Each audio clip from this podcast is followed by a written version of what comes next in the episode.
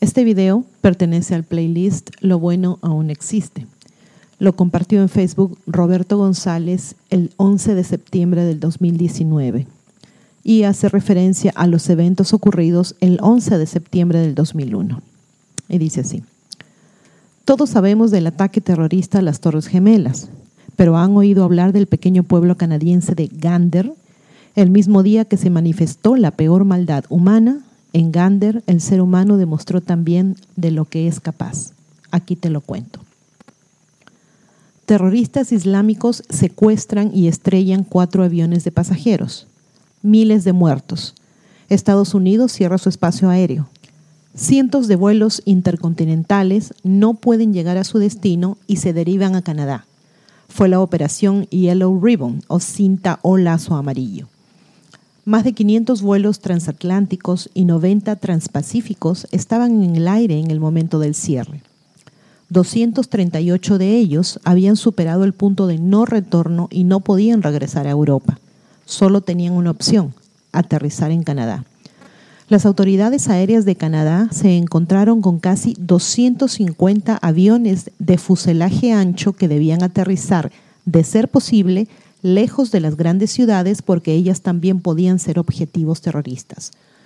No solo se trataba de hacerlos aterrizar, ningún avión podía despegar después, puesto que el espacio aéreo canadiense también se había cerrado para todos los aviones civiles antes de la hora de comer. Había que hacerse cargo de toda esa gente, más de 40.000 pasajeros. Se decidió que los aeropuertos de Halifax y Gander recibieran la mayoría de los vuelos transatlánticos. 47 llegaron a la ciudad de Halifax, capital de Nueva Escocia, 38 a Gander. Halifax es una ciudad de 400.000 habitantes, pero Gander ni siquiera llegaba a los 10.000. Gander tenía un aeropuerto internacional capaz de recibir aviones de fuselaje ancho porque fue parada obligada para recargar combustibles de los vuelos desde Europa hasta los años 70, cuando los aviones tenían menos autonomía. Pero en el 2001 era un aeropuerto regional pequeñito. Pero entonces sucedió lo que sucedió y Gander se convirtió en el destino obligado de docenas de aviones. 38 aviones de fuselaje ancho, incluidos varios Boeing 747 más grandes que la propia terminal, aterrizaron en Gander en las seis horas posteriores al cierre del espacio aéreo estadounidense.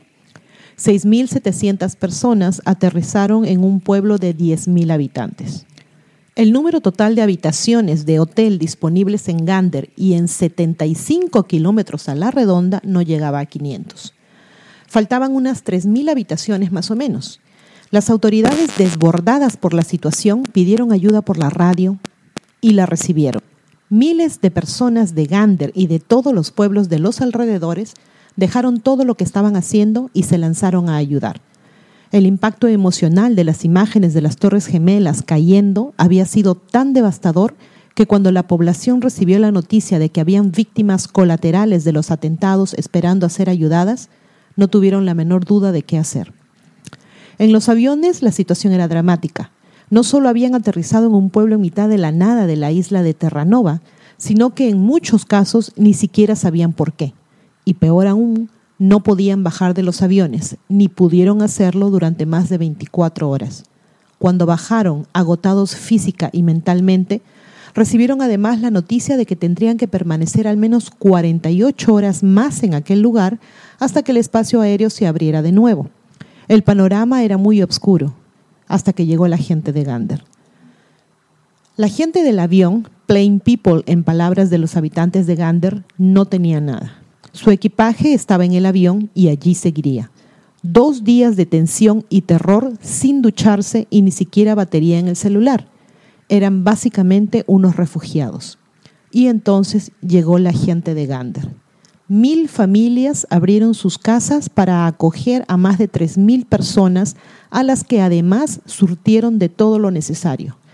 Varios miles de personas más donaron ropa, productos de higiene personal, comida o pañales tras la petición de una estación de radio.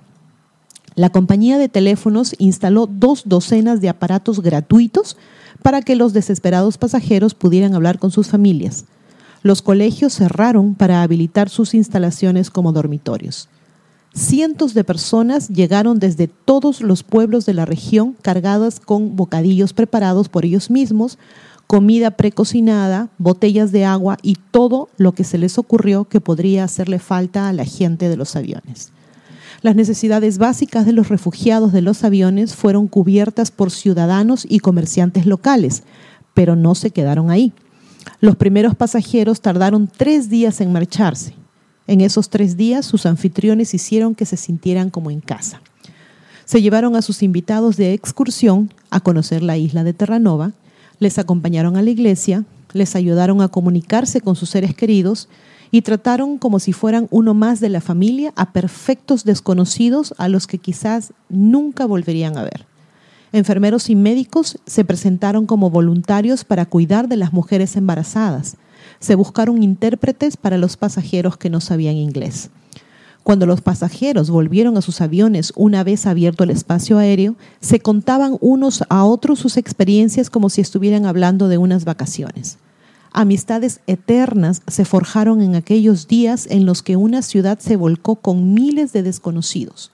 En agradecimiento, uno de los pasajeros abrió un fondo para pagar la universidad de los estudiantes de Gander. Esperaba recaudar miles de dólares. Recaudó millón y medio de dólares procedentes de los agradecidos pasajeros. Gander se ganó un hueco en la historia, pero sobre todo en los corazones de todos aquellos desplazados que se vieron atrapados por la sinrazón terrorista en un pueblo a miles de kilómetros de sus casas. Gander ese día fue un símbolo del bien. Por favor, no olviden de suscribirse a Ileana Historias en YouTube, a Divulgación Total en YouTube y hacer clic en la campanita para recibir las notificaciones cuando subimos nuevos videos, poner sus pulgares arriba, hacer like y compartir. Y no se olviden de seguir a Divulgación Total en Facebook, en Twitter y en divulgaciontotal.com. A pensar bonito.